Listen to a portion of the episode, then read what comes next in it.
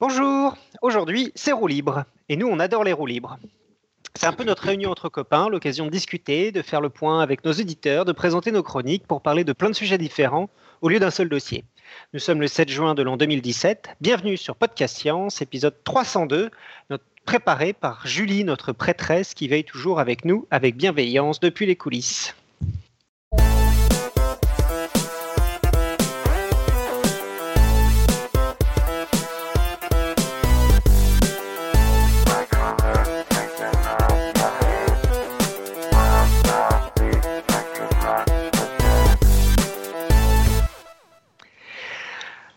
Voilà, donc aujourd'hui, euh, on a du monde autour de, la table virtuelle. Donc pas de table, pas de top physique, personne au même endroit, mais donc euh, depuis Paris, on a Robin. Ouais, salut. Et je, ne suis pas tout de suite là, mais je suis là. D'accord. J'arrive. je t'ai mis en dernier, donc comme ça. Il est en train de se battre avec des câbles, Robin. Je sais pas ce qu'il fait. Euh, on a donc Irène que vous entendez euh, rire depuis Santa Barbara. Bonsoir tout le monde. on a euh, Nico aussi depuis Paris. Bonsoir. Fais ton sérieux, toi. on a Pascal depuis l'Alsace. Salut tout le monde. on n'a pas Claire encore, mais peut-être qu'elle va nous rejoindre Bonsoir. plus tard. donc toujours pas clair. Et donc moi-même, Johan, depuis Baltimore, voilà. Et donc ce soir, c'est une émission roue libre, donc on va parler de beaucoup de choses. On a préparé euh, trois ou quatre petites chroniques. Donc d'abord, Irène va nous parler d'une nouvelle chronique euh, sur une femme scientifique, euh, Hypatie. Ensuite, euh, euh, on entendra un enregistrement de Pierre qui nous a fait un, petit, une un petit épisode sur les couleurs. Ensuite, vous écouterez le troisième épisode de ma chronique euh, sur Passons au vote, sur les relations entre les sciences et les législateurs. Et enfin, la chronique de Robin sur la vulgarisation scientifique. Voilà. Et, on finira aussi par un petit euh, épisode de retour sur les messages des auditeurs. Voilà. Et donc, bah, je laisse tout de suite la parole à Irène pour sa chronique sur Hypatie. Voilà, en fait, c'est enfin, une chronique sur Hypatie. On va dire c'est un épisode sur Hypatie, parce que la chronique, euh, ça, ça va être sur. Euh, on a beaucoup discuté. Hein. La chronique, ça va être sur les scientifiques. Alors la question sera de savoir s'il va y avoir une restriction euh, à l'adjectif euh, ou au nom scientifique ou non.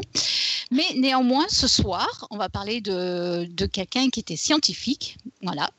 C'est le point de départ, en l'occurrence, donc Hypatie. Alors pourquoi Hypatie? Eh bien, euh, je dois bien l'admettre, c'est grâce à Alan. on discutait hier de savoir avec qui commencer Et Alan m'a dit, bah, démarre avec Hypatie. Et moi, j'ai voulu crâner, euh, j'ai rien dit. Je dis, bah oui, bien sûr, euh, mais je ne savais pas du tout qui c'était en fait. Voilà, je l'avoue, je ne savais pas qui était Hypatie hier. Et je suis allée voir, et en fait, c'est passionnant. C'est un peu ridicule quand même, mais bon. Ah bon, c'est ridicule? Qu'est-ce que c'est qui est ridicule De ne pas savoir qui est Hypatie. Bah ouais, mais ouais, j'avoue, je, je l'assume. Je l'assume. Je, je, bluffe, hein, si jamais ça ne voyait pas. Euh, euh, bon, alors parlons d'Hypatie. Donc, Hypatie, euh, c'était une femme mathématicienne qui était à la fois en fait mathématicienne mais aussi philosophe. Et il se trouve qu'elle était, elle est devenue dès la Renaissance en fait une, figure emblématique, euh, utilisée parfois encore comme euh, un exemple éloquent de causes aussi diverses que l'anticléricalisme, le romantisme hellénisant ou le positivisme ou encore le féminisme. Alors voyons un peu plus en détail ce qu'il en est. Alors qui était Hypatie Ce fut peut-être la seule femme versée dans les sciences exactes qui ait, vécu euh, dans l'Antiquité. C'était la fille de Théon d'Alexandrie, un mathématicien. Et donc Hypatie est née aux environs de 360 après Jésus-Christ. Elle bénéficia de l'enseignement mathématique de son père, poursuivit sa, formation à Athènes, où elle approfondit sans doute la philosophie. Et puis, elle revint s'installer à Alexandrie. Et elle, a, elle tint beaucoup de conférences publiques et elle a proposé aussi un enseignement privé à un cercle de disciples qui étaient issus, on peut bien le dire, des couches aisées et cultivées de la société alexandrine ou plus lointaine. Elle était excellente mathématicienne et on s'accorde aujourd'hui à attribuer à Hypatie la rédaction de commentaires sur des œuvres de grands mathématiciens. Euh, et puis, elle aurait également participé à l'édition des canons astronomiques de euh, Ptolémée, un célèbre astronome, un mathématicien, géographe. On lui attribue parfois la découverte de l'orbite elliptique de la Terre, mais il n'y a pas de certitude cependant. Elle savait fabriquer des appareils scientifiques, hein, euh, style planisphère, hydroscope, etc. En fait, elle fut aussi une brillante conceptrice de manuels à but euh, pédagogique. Et euh, ce qui est remarquable aussi, c'est que son enseignement mêlait des sciences naturelles aux mathématiques et à la philosophie.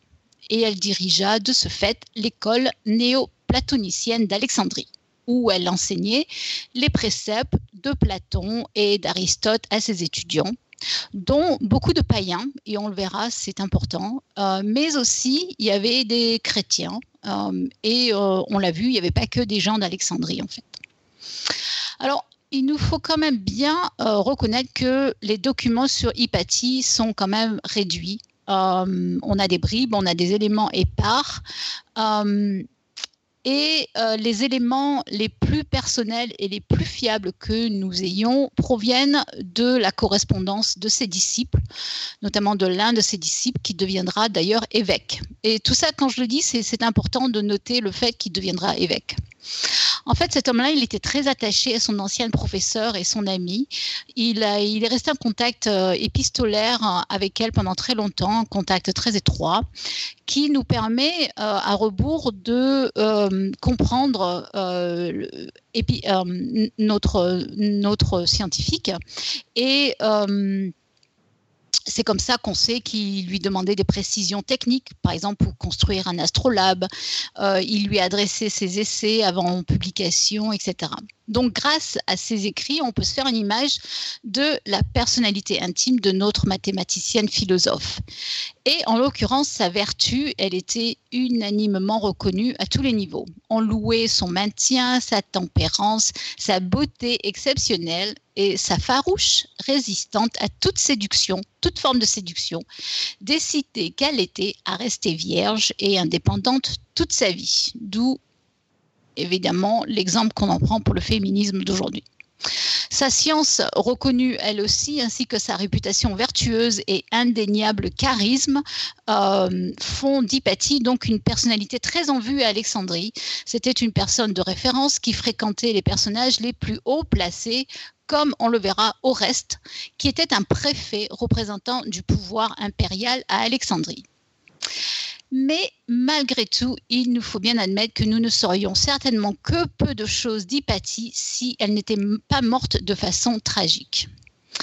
Alors, un jour de mars 415 après Jésus-Christ, Hypatie rentre chez elle et elle est agressée devant sa porte par une horde de moines fanatisés sous la conduite d'un certain Pierre qui était lecteur de l'église à Alexandrie. Ils l'ont traînée dans une église, ils l'ont mise à nu, ils l'ont écorchée vive avec des tessons et des coquillages, et son corps est ensuite euh, fut démembré et brûlé sur une colline proche euh, du lieu. Voilà, alors ça a été une histoire horrible. Alors comment expliquer cet acharnement euh, sauvage de ces moines chrétiens contre cette personnalité en vue de la société? On a pensé que c'était dû à son anciennement païen, euh, à ses attaches à la, tradition culturelle de l'énélisme. Euh, c'est en tout cas ainsi que son meurtre fut interprété par la plupart de ceux qui réutiliseront par la suite Hypatie pour défendre leur cause. Euh, et en premier lieu, par, en premier lieu, par exemple, Voltaire, l'anticlérical. Euh, mais est-ce bien en fait son enseignement philosophique euh, qu'il faut chercher comme cause de la suppression euh, d'Hypatie par les chrétiens en furie? En fait, des recherches modernes privilégient plutôt notre voie, qui est plus nuancée, qui replace le cas d'Hypatie dans un contexte général de la société, dans la société alexandrine du début du 5e siècle. Alors, par exemple, quelques années plus tôt, les chrétiens ont brûlé le Sérapéum, ce grand temple païen, euh, et en même temps qui était un centre culturel très important, qui a abrité notamment, euh, vous la connaissez toutes, cette fameuse, bibliothèque d'Alexandrie en fait. Donc on le voit à l'époque, l'Église prenait de plus en plus de poids, tant religieusement que politiquement.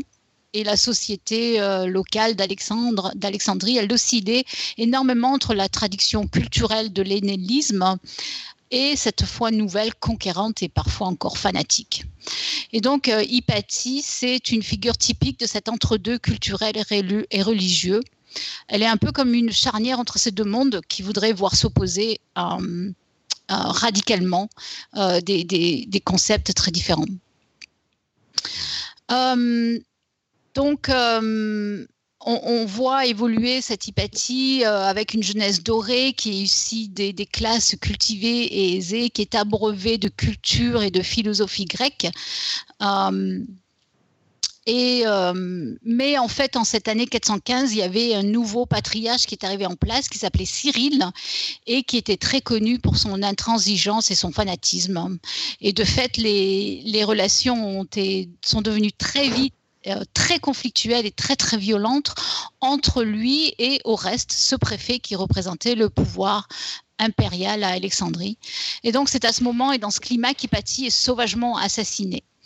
Euh, après, c'est difficile de prouver l'intervention directe de Cyril dans, l'assassinat. Euh, mais ce qu'on retiendra, c'est que les, siècles ultérieurs retiendront et réutiliseront Hypatie, euh, cette femme philosophe, mathématicienne, païenne, euh, dernière héritière de la culture gréco-romaine, pardon, euh, qui enseignait la philosophie dans le contexte d'un christianisme conquérant et fanatique.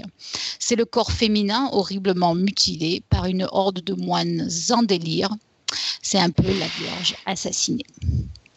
Voilà pour Hypatie. Euh, je mettrai une référence dans les notes euh, d'émission. J'ai utilisé euh, un, formidable article écrit par Anne-Françoise Jacotet, qui est très long, mais qui, qui parle bien de, l'utilisation d'Hypatie, en fait, de ce symbole, comment elle a cette, cette femme a été ensuite utilisée en fait dans de nombreuses causes. Voilà. Maintenant, vous savez tout sur Hypatie. J'espère que vous êtes très content. Ouais, ouais, très content. Merci bien. On saura tout sur Hypatie. À titre personnel, ça m'a ça m'a redonné euh, l'idée d'aller voir euh, la superbe chaîne Aurore Humanum Est qui euh, recense les meilleures trouvailles en termes de torture dans l'histoire. ah bon?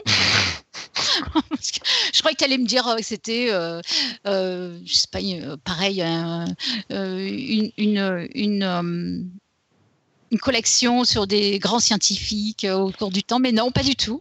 Non, non, non, c'est quelqu'un qui, avec des petits bons hommes bâtons, t'explique minutieusement toutes les, les meilleures tortures de l'histoire. Ah. Donc je, voulais, je, me, je me demande s'il est pas parce que c'est pas mal quand même. Ouais. T'écorcher avec des coquillages, oui, c'est quand même pas top. non, c'est pas top.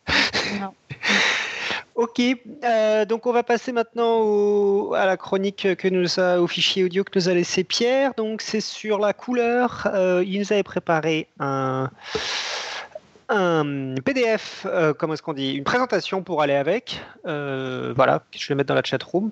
Tu peux lancer, Nico? Comment le vivant voit les couleurs? Adaptation d'une présentation réalisée pour Lyon Science 2017, dont le thème général était les couleurs. Pour commencer, j'aimerais qu'on fasse un petit exercice d'imagination. Comment vous y prendriez-vous pour décrire une nouvelle couleur? Une couleur qui n'existe pas Pas simple, hein Et c'est pourtant ce qu'a entrepris l'auteur de littérature fantastique, Terry Pratchett, en évoquant dans son livre La huitième couleur, l'octarine, une couleur magique qu'il décrit comme une sorte de jaune pourpre verdâtre fluorescent. Plutôt que d'imaginer la nonine ou la dizine, j'ai proposé au public de Lyon Science une expérience durant laquelle les spectateurs regardaient pendant 20 secondes le centre d'un disque vert sur fond blanc, avant de passer à une image complètement blanche. Surpris, les spectateurs voyaient un disque d'une couleur inexistante, une couleur fantôme.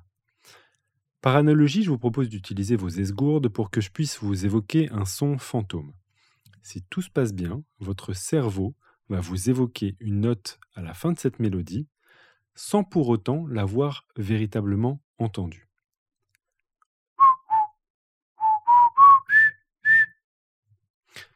Ouais, bon, c'est un peu bancal comme analogie, j'avoue, et certainement pas à la hauteur de l'illusion du disque octarine. J'aime bien cette illusion du disque parce qu'elle illustre ce qui, chez nous, est nécessaire à la perception de couleurs. Alors pour voir les couleurs, on a besoin d'yeux, mais merci Captain Obvious, et notamment des photorécepteurs qui tapissent notre rétine. Il existe quatre types de photorécepteurs chez les humains. Un premier type de cellules en forme de bâtonnet qui sont sensibles à la quantité de photons reçus, ce qui nous permet d'évaluer l'intensité lumineuse. Et ce qui nous intéresse aujourd'hui, trois types de cellules appelées cellules cônes, qui sont sensibles non plus à la quantité de photons reçus, mais à sa longueur d'onde longueur d'onde caractéristique d'une couleur dite spectrale. Chez l'humain, chaque cône possède un pic de sensibilité grosso modo dans le bleu, le rouge et le vert. Mais ce ne sont pas seulement les cônes qui, qui vous font percevoir les couleurs, c'est essentiellement les réseaux de neurones qui se retrouvent dans votre rétine, puis dans votre cerveau, qui sont à l'origine de cette sensation. C'est d'ailleurs ces réseaux de neurones qui, lorsque l'on épuise nos cônes verts, en regardant un disque complètement vert, vont interpréter ensuite une image complètement blanche comme possédant un disque de couleur opposée, un disque fantomatique rougeâtre. C'est un phénomène parmi des milliers qui démontre à quel point notre perception des couleurs est essentiellement une construction, une illusion cérébrale. Toujours est-il qu'à la base de cette perception se trouvent nos trois types de photorécepteurs qu'on appelle les cônes et qui sont caractérisés par différents spectres d'absorption de la lumière. Nos trois cônes sont sensibles aux ondes électromagnétiques appartenant au spectre visible avec une longueur d'onde comprise entre 400 et 800 nanomètres, avec pour chaque type de cône une sensibilité qui lui est propre. Des cellules cônes absorbant les longueurs d'onde plutôt courtes, moyennes et longues, leur valant les noms de cônes S, M et L, short, medium et long. Grâce à ces trois cônes, on peut représenter notre espace de perception des couleurs en trois dimensions. Et cela va nous aider à appréhender la difficulté de décrire une nouvelle couleur. Car on peut tout à fait réaliser cet exercice avec des individus qui possèdent un type de cône en moins dans leur rétine. Décrire une nouvelle couleur, une couleur qui n'existe pas, bah, c'est au final comme décrire ce qu'est du vert pour un daltonien. En effet, la perte d'un des trois cônes entraîne trois types de conditions dans lesquelles un individu ne peut pas explorer l'espace tridimensionnel des couleurs et ne peut donc discriminer le vert par rapport à des longueurs d'onde proches du. On dit que les daltoniens sont dichromates par rapport à la situation normale chez les êtres humains, qui sont donc d'ordinaire trichromates. Cela reviendrait par analogie à la situation dont il a été souvent question sur Podcast Science, la situation décrite par Edwin Abbott dans son roman Flatland, dans lequel il décrit la confrontation entre des entités vivant en deux dimensions avec des entités en trois dimensions.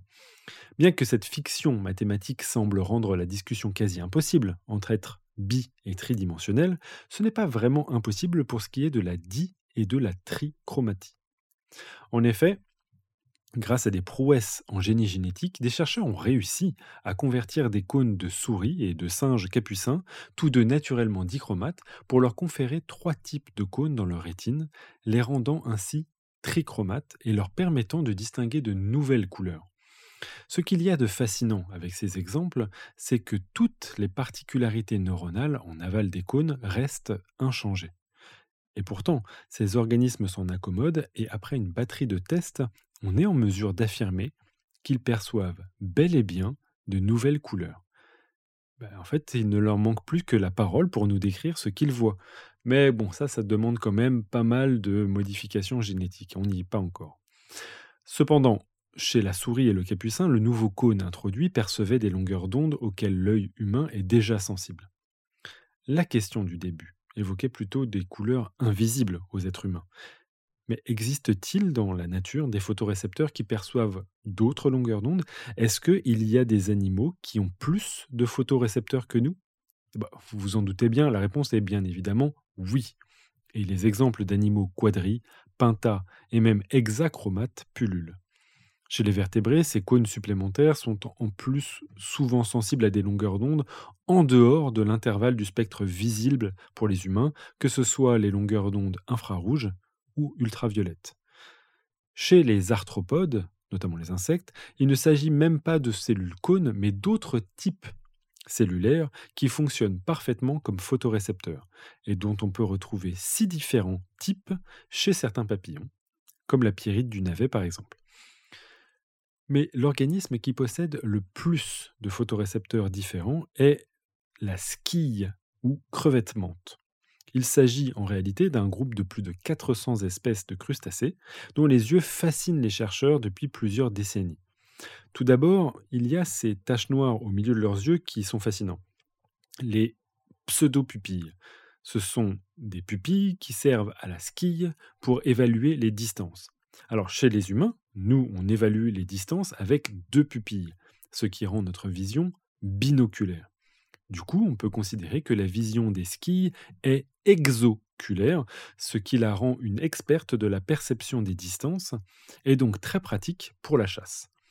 Les skis perçoivent aussi la lumière polarisée classique et même la lumière polarisée de manière circulaire.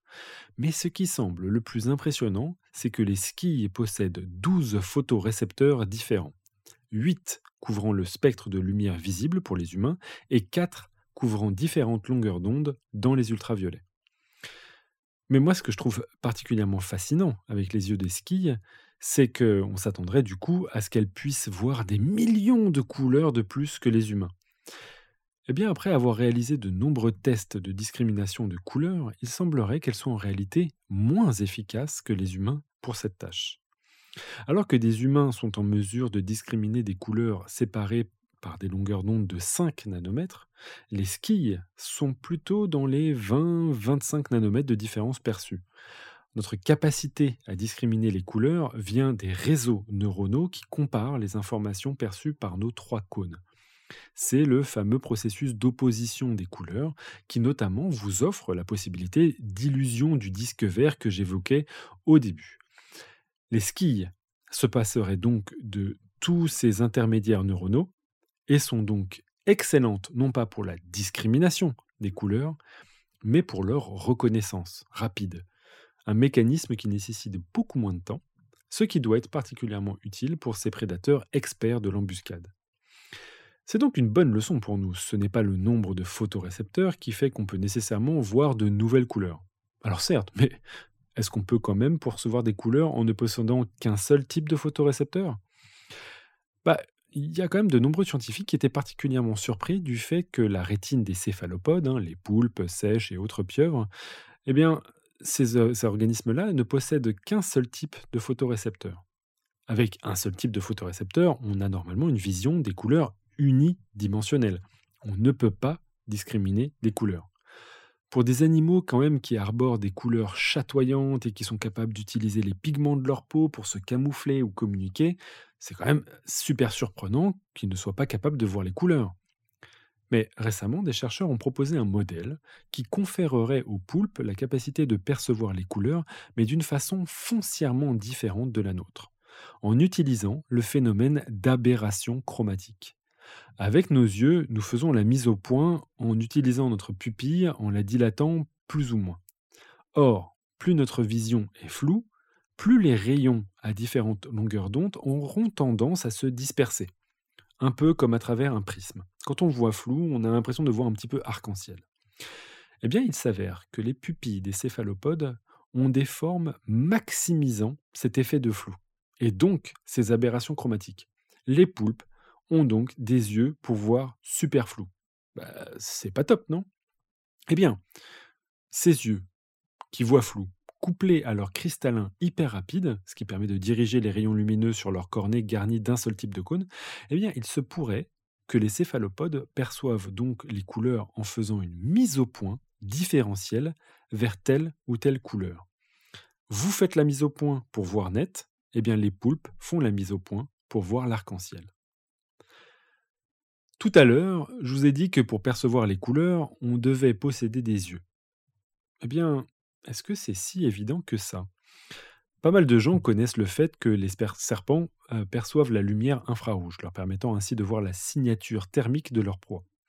Mais saviez-vous que les serpents accomplissent cette prouesse non pas en utilisant leurs yeux, mais en utilisant des organes sensoriels inédits appelés des fossettes sensorielles.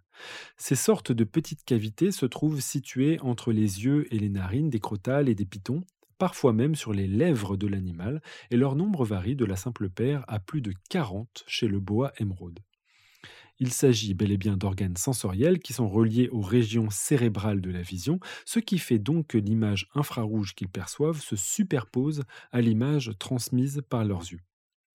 Mais ce qui est particulièrement surprenant est le fait que les récepteurs qui tapissent, ces fossettes ne sont pas des photorécepteurs, mais des thermorécepteurs.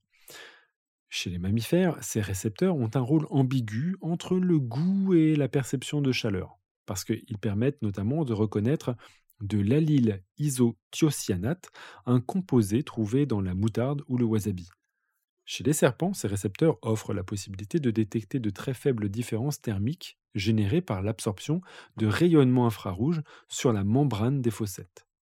Mais ces récepteurs restent sensibles aux allyles isothiocyanate, ce qui signifie qu'on pourrait aveugler la vision infrarouge d'un serpent en lui tartinant les fossettes sensorielles de wasabi. Quand même, petit type sympa, pratique pour les aventuriers.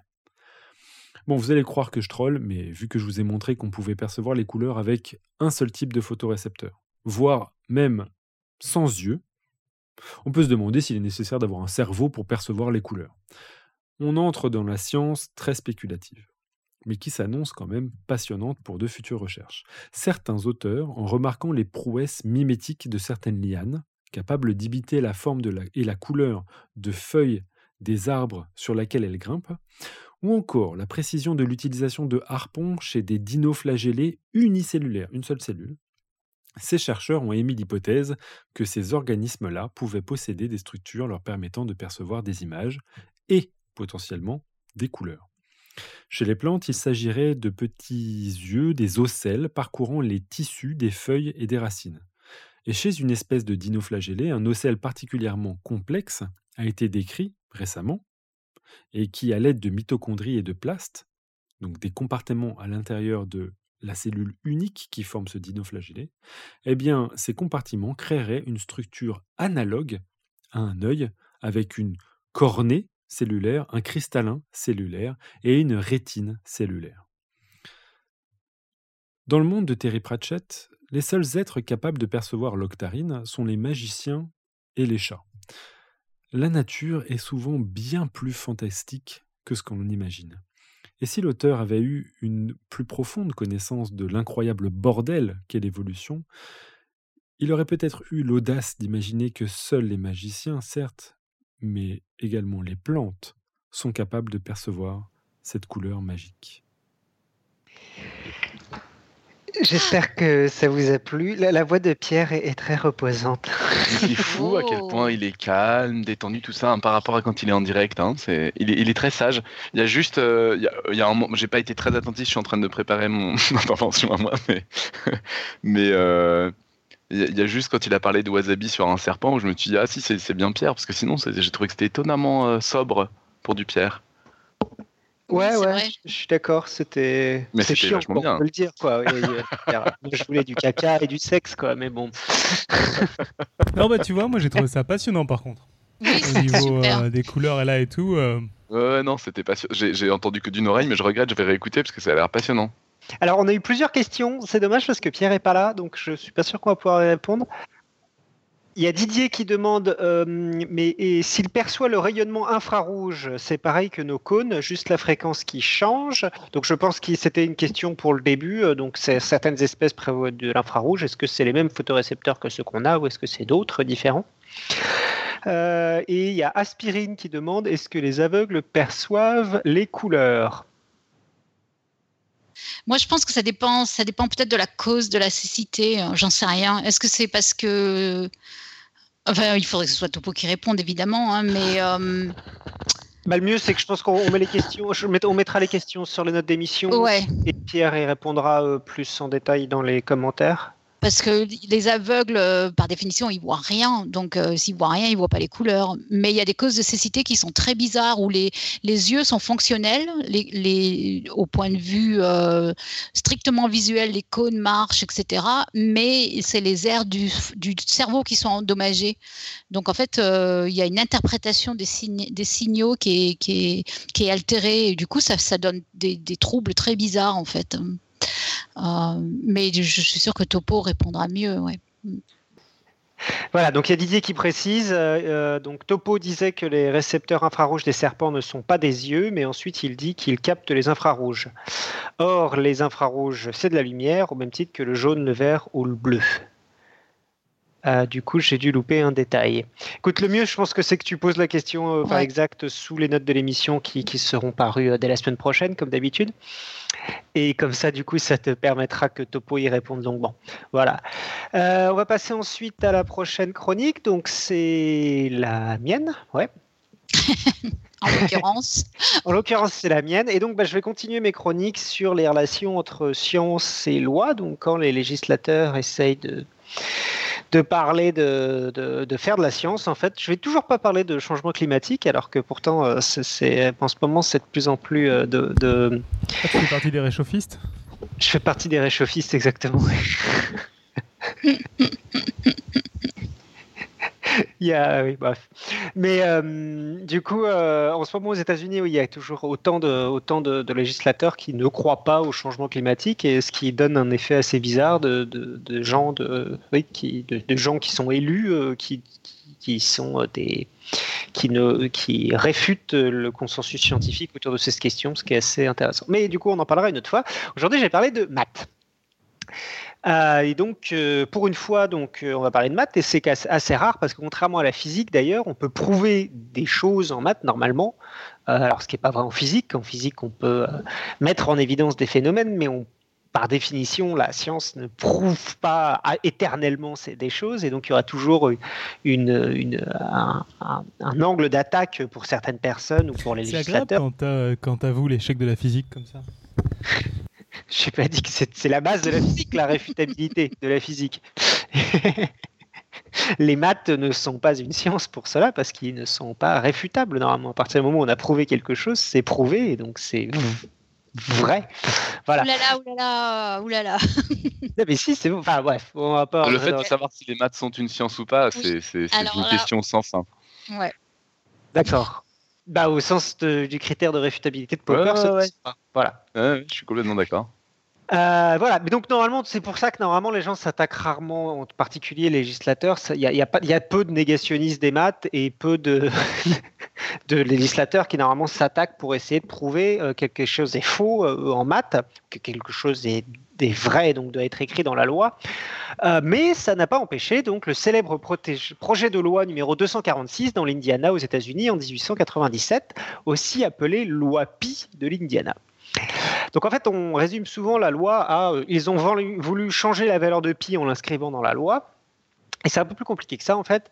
L'objectif principal de la loi n'était pas vraiment de changer pi, mais c'en était plutôt une conséquence immédiate. Donc pour bien comprendre, euh, ce dont il s'agissait dans cette loi de 1880, ce projet de loi de 1897, ils n'ont pas été jusqu'à la, voter quand même, mais euh, elle a passé la Chambre des représentants, mais pas le Sénat. Donc c'était pas passé loin, mais, mais c'est pas passé. Et donc il faut comprendre ce que c'est que la quadrature du cercle. Donc la quadrature du cercle, euh, et je parle sous ton, euh, sous ton contrôle, Robin, parce que je, pense que j'ai pas dit conneries, mais c'est vrai que c'est pas normalement trop mon domaine non plus.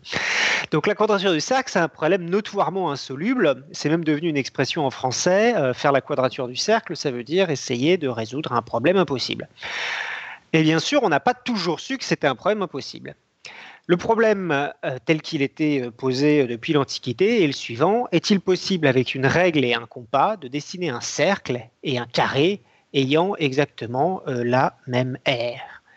Donc avec les formules du collège, rapidement, un cercle de rayon 1 a une aire de pi fois le rayon carré, pi r carré. Donc le cercle de rayon 1 a une aire de pi. Quelle est la taille d'un côté d'un carré dont le... Pardon, pardon, pardon, pardon un, disque de rayon 2 a une aire de pi, puisque c'est pi fois le rayon au carré, pas le diamètre. Pardon, oui. Il n'y a pas de mal. tu m'as demandé d'intervenir, de, j'interviens. Hein, en plus, dans mon truc, c'était marqué un cercle de rayon 1 à une aire de pierre carrée, mais j'ai dit diamètre, pardon. Euh, donc, quelle est la taille quel, quel, faut qu'est-ce qu'il faut comme taille de côté pour qu'un carré ait une aire de pi eh ben, il faut euh, la formule d'un carré de côté A, c'est une aire euh, égale à A carré. Donc pour avoir une aire de pi, il faut que le côté du carré soit égal à racine de pi. Donc la question est donc, est-il possible avec une règle et un compas de tracer un segment de taille racine de pi? Et c'est un vrai problème en fait. Euh, Euclide, par exemple, l'inventeur de la géométrie, pense que oui, c'est possible de construire tout nombre avec une règle et un compas, mais d'autres, en fait, euh, pensent que, non. Donc, avant les grands mathématiciens grecs, c'est un problème un peu ignoré. Ainsi, par exemple, on trouve euh, c'est un problème qui est négligé dans un papyrus qu'on trouve vers 1650 avant Jésus-Christ, qui a été rédigé vers 1650 avant Jésus-Christ, qui est le papyrus Rind R-H-I-N-D, qui est un des plus anciens papyrus euh, qui parle de maths qu'on ait trouvé, du nom euh, de, son acheteur en fait. Hein. le mec l'a pas découvert, c'est un Anglais qui l'a acheté, ramené à Londres comme d'habitude. Et donc qui est un papyrus de 1650 avant Jésus-Christ qui explique que le carré de côté 8 a la même surface qu'un cercle de diamètre 9 ce qui euh, donc qui pense du coup avoir résolu la quadrature du cercle, mais en fait ça revient à prendre pour le nombre pi la valeur approchée 3 plus 1 neuvième plus 1 27e plus 1 81e ce qui fait 3,16, ce qui n'est pas vraiment pas mal quand même. C'est une très belle approximation. Mais bon, donc en fait, à ce moment-là, en fait, la question du, de la quadrature du cercle se pose pas vraiment, comme euh, Wikipédia le dit de très belle manière, et je me suis dit que j'allais le dire. Les hommes de ce temps ne faisaient alors pas la distinction entre connaissances utiles et connaissances exactes. Je trouve que c'est très beau pour les matheux. Je pense qu'il devrait. Ce qui est très clair, c'est que euh, a priori, le papyrusrine, c'est vraiment un truc. Euh, c'est des exercices pratiques euh, pour un apprenti scribe, donc c'est euh, on veut que ça fonctionne, quoi. Je veux dire, on n'est pas du tout dans des préoccupations de mathématiciens, en fait. on est sur des recettes de cuisine qui, qui, fonctionnent euh, à peu près, on s'en fout. Ah, j'aime beaucoup, le, il ne faisait pas encore la discussion entre connaissances utiles et connaissances exactes, ça, devrait. ouais, ouais, non, non, c'est bien. Bref, c'est du Wikipédia, mais le, mec qui a écrit ça était, était inspiré.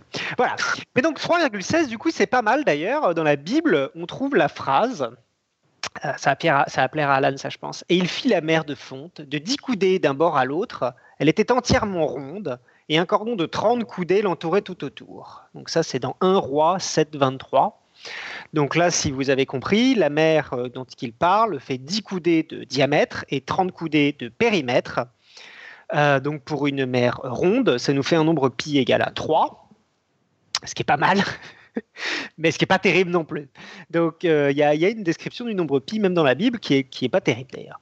Mais donc la, prise de conscience vraiment de l'existence d'un problème euh, pour la quadrature de pi, c'est est-ce que vraiment c'est possible de faire un carré et un cercle de la même aire avec, avec un, est-ce que, ou est-ce que c'est possible de construire un, un, segment de longueur pi avec une, une règle et un compas. Est-ce que c'est possible? Donc c'est une question qui, on commence à voir le, problème sans doute aux environs du 5e siècle, donc au moment un peu où on invente les maths modernes d'ailleurs, où on commence à faire la différence entre connaissances utiles et connaissances exactes, avec des mathématiciens sans doute comme Anaxagore, qui est cité parfois comme l'inventeur de ce problème, et s'est développé en fait durant toute l'Antiquité. C'est une époque où on savait donner des noms, quoi. Anaxagore. Anaxagore, et je ne sais pas si c'était un copain de... Sans Ce soir, c'est une spéciale inspiration pour les noms de vos enfants. Donc, on avait qui? On avait euh, Empathique ou je sais plus quoi, là, et puis Anaxagore. Hypatie. Hypatie. Voilà. Donc là, donc euh, bon, euh, Irène a déjà bien parlé d'Antiquité assez pour ce soir. Donc là, on va sauter 2000 ans d'un coup. On arrive en fait à la Renaissance avec des gens comme Fermat et Descartes en fait qui commencent à inventer ce qu'on appelle la géométrie analytique c'est-à-dire en fait à mettre des équations derrière euh, la géométrie, derrière les droites et les cercles. Du coup, les problèmes avec des énoncés comme avec la règle et le compas, qui sont difficiles à prouver, peuvent alors se transformer dans, des problèmes euh, de type algébrique.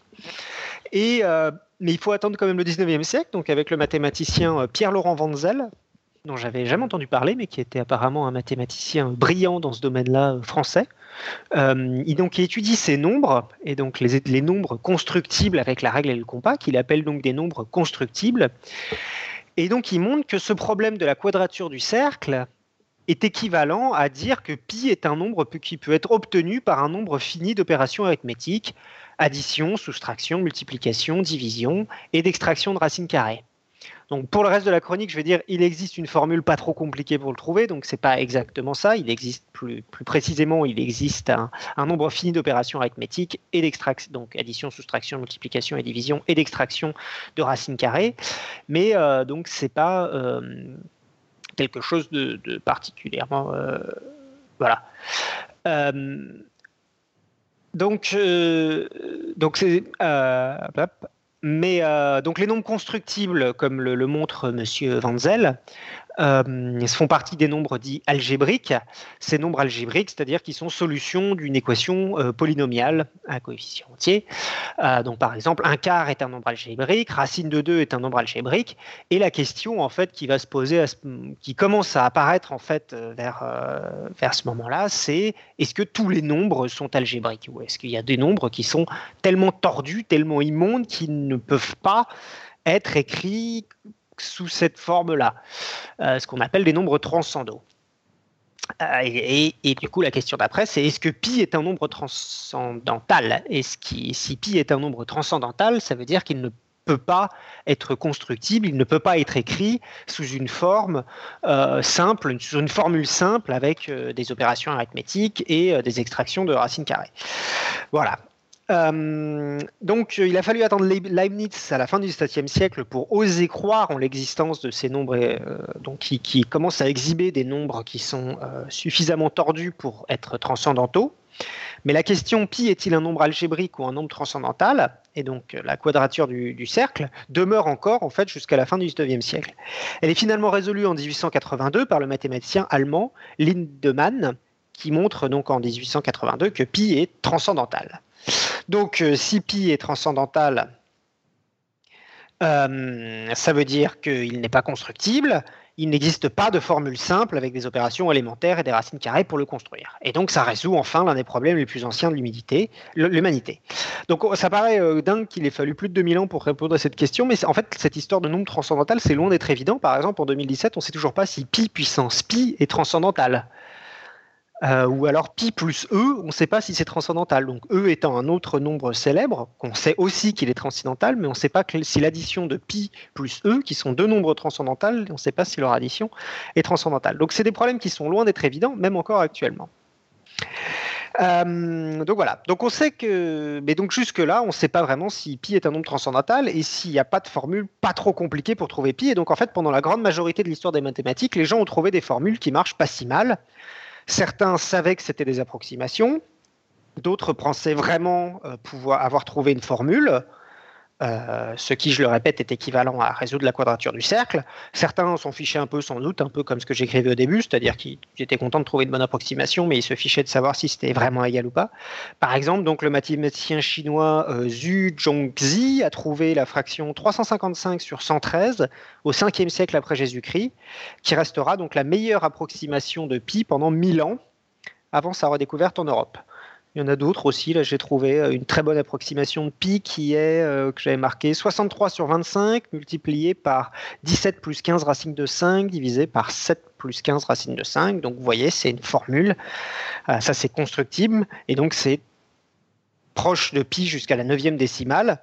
Et c'est constructible. Et, mais on sait que ce n'est pas égal à pi parce que pi est transcendant, donc ça ne peut pas être égal à pi exactement parce que c'est une formule qui est constructible. Voilà. Donc voilà, revenons à l'Indiana à la fin du 19e siècle où un mathématicien amateur et médecin, euh, tiens, j'ai pas marqué son nom, il s'appelle Monsieur euh, Woodman, je crois. J'ai oublié de marquer son nom du coup. Ah, je l'ai plus. Euh, je vous le dirai à la fin. donc, donc Monsieur Wood, euh, Goodwin, pardon, Goodwin, euh, il se dit qu'il il pense avoir trouvé en 1894 une méthode pour retrouver la quadrature du cercle. C'est un mathématicien. J'ai lu nulle part qu'il pensait être de mauvaise foi, je crois. Je pense qu'il s'est vraiment juste planté. Euh, donc on le verra, il s'est quand même bien planté, mais c'est pas. Donc il est de bonne foi et donc plutôt que d'écrire une, une, tartine sur des groupes Facebook en disant que la science mainstream se trompe et que moi seul détiens la vérité ha ha il publie un article dans une revue scientifique, donc l'American Mathematical Monthly, de juillet 1894. revue qui étrangement existe encore après avoir publié un article comme cela. Donc je rappelle, quelques années avant, on prouve que la quadrature du cercle n'est pas possible, et lui euh, montre que c'est possible dans un autre article, la même, euh, quelques années après. Donc euh, un article manifestement faux, mais qui a quand même été publié. Donc je ne vais pas rentrer dans le détail de la preuve, la page Wikipédia en anglais est plutôt complexe sur la question. Euh, Pietre Beckmann, qui est un historien des mathématiques, qui a écrit un livre qui s'appelle Histoire de Pi, dit qu'elle contient, euh, je cite, des affirmations à se faire dréchever les cheveux sur la tête et qui non seulement se contredisent la géométrie la plus élémentaire, mais semblent aussi se contredire entre elles. Donc ça n'a pas l'air euh, très bonne preuve. Juste pour euh, pour euh, rappeler, donc son objectif principal n'est pas de renommer pi. Son objectif principal est de résoudre la quadrature du cercle. Seulement, si vous avez suivi, résoudre la quadrature du cercle, c'est équivalent à dire que pi euh, a une formule pas trop compliquée pour le retrouver. Et donc là, on voit que sa preuve est vraiment, vraiment pas tip top parce que la formule pas trop compliquée en question, c'est 16 divisé par 5, ce qui fait 3,2. Donc, ce qui est meilleur que la Bible mais ce qui est moins bon que le Pyrrhus qui date de 1650 avant Jésus-Christ. Donc en fait, avec un, ça donne en fait de combien en fait il se plantait euh, dans, sa, preuve. Ça donne une sorte de, mesure de combien il se plantait dans sa preuve s'il arrive à trouver quelque chose qui est aussi éloigné de, la valeur que qu'on peut calculer de manière expérimentale de pi. Voilà. Euh, mais donc, ce bon médecin, maintenant qu'il est publié et qu'il pense avoir résolu l'un des plus vieux problèmes mathématiques connus, se dit qu'il va faire avancer l'humanité, donc il va voir un copain élu au congrès de l'Iliana, et il lui dit il faut faire connaître cette loi au monde. Et donc en 1897 est soumise à l'appréciation de la Chambre des représentants de l'Indiana la, je cite, loi pour introduire une vérité mathématique et offerte comme contribution à l'éducation et utilisée uniquement par l'État de l'Indiana sans paiement de royalties, sous réserve qu'elle soit acceptée et adoptée par la session parlementaire officielle de 1897. Bon, les représentants de la Chambre euh, de, donc de la Chambre des représentants euh, comprennent pas grand-chose euh, à la mathématique, ils sont un petit peu désarçonnés par la loi, qui comprenait donc des affirmations euh, mathématiques pour le moins obscures, obscure, suivi de la, section finale euh, donc, qui fait l'apologie du bon docteur Goodwin, qui a sans doute fait très bon effet. Donc, je vous cite Une autre preuve de la valeur de la contribution proposée ici par l'auteur à l'éducation et offerte comme cadeau à l'État de l'Indiana est le fait que ces solutions de la trisection de l'angle, la duplication du cube et la quadrature du cercle ont été acceptées comme contribution à la science par l'American Mathematical Monthly, le principal représentant de la pensée mathématiques dans ce pays. Et l'on doit se rappeler que les dix problèmes ont été abandonnés par le corps scientifique depuis longtemps comme des mystères insolubles et au-delà de la capacité de compréhension de l'homme. Donc, pour rappel, les problèmes trisection de l'angle, duplication du cube et quadrature du cercle ont donc été à peu près tous au même moment euh, démontrés qu'ils étaient impossibles à faire. Donc, c'est plein de problèmes aussi. C'est trois problèmes qui se ressemblent en cela, qui sont, euh, c'est des problèmes qui étaient euh, est-ce que ces choses-là sont constructibles à la règle au compas et qui ont été montrées au long du 19e siècle que non, ce n'était pas possible. Mais donc cette personne-là a réussi apparemment à les trouver et même peut-être parfois à les publier, ces démonstrations. Euh, voilà. Donc, euh, comme dit Wikipédia, la Chambre des représentants de l'État, ne comprenant alors aucun mathématicien, comme si en fait le fait que les élus soient complètement ignorants en sciences était une erreur de l'époque depuis longtemps corrigée, mais donc, la loi passa, donc la Chambre des représentants, à l'unanimité pour aller au Sénat de l'Indiana. Et il se trouve que ce jour-là, il y avait un mathématicien de l'université de Purdue dont on en fait ne connaît le nom que parce qu'il se trouvait qu'il était euh, ce jour-là euh, au congrès de l'Indiana, qu'il était là pour faire euh, défendre le budget de l'Académie des sciences de l'Indiana. Et donc il s'appelait Monsieur Clarence Waldo. Et donc ce Monsieur Clarence Waldo a vu cette loi horrifiée et donc elle a, été expliquée aux sénateurs que c'était une, énorme connerie et qu'il ne fallait pas passer cette loi. Et donc cette loi malheureusement ne passa pas le Sénat et donc nous n'avons pas de, loi qui, avait, qui a redéfini Pi. Qui n'avait voté, voté dans l'Indiana. Euh, voilà, l'histoire ne dit pas euh, ce qu'il a vendu du bon docteur, je pense que, alors, je pense pas que c'était un escroc. J'ai lu nulle part qu'on soupçonne qu'il ait fait ça de manière pour être pour arnaquer les gens. Il y a quand même pas mal de, choses qui, laissent supputer qu'il a fait ça pour se faire de l'argent, parce que plusieurs fois dans la loi, il y a marqué qu'il va donner ça à l'Indiana sans paiement de royalties, etc. Euh, ce qui peut donner l'impression qu'en fait il utilisait le passage de la loi pour faire connaître son truc et qu'après il comptait par contre en tirer de l'argent de cette loi très fausse. Il le dit à plusieurs reprises dans la loi qui donnera la loi euh, gratuitement, sans paiement de royalties, etc. Euh, donc, donc je pense qu'il voulait se faire de l'argent avec ça, mais qu'il était sans doute très mauvais mathématicien, mais de bonne foi. Voilà. Et bah, je vous mettrai les sources dans la note de l'émission pour conclure. Voilà. Bah donc.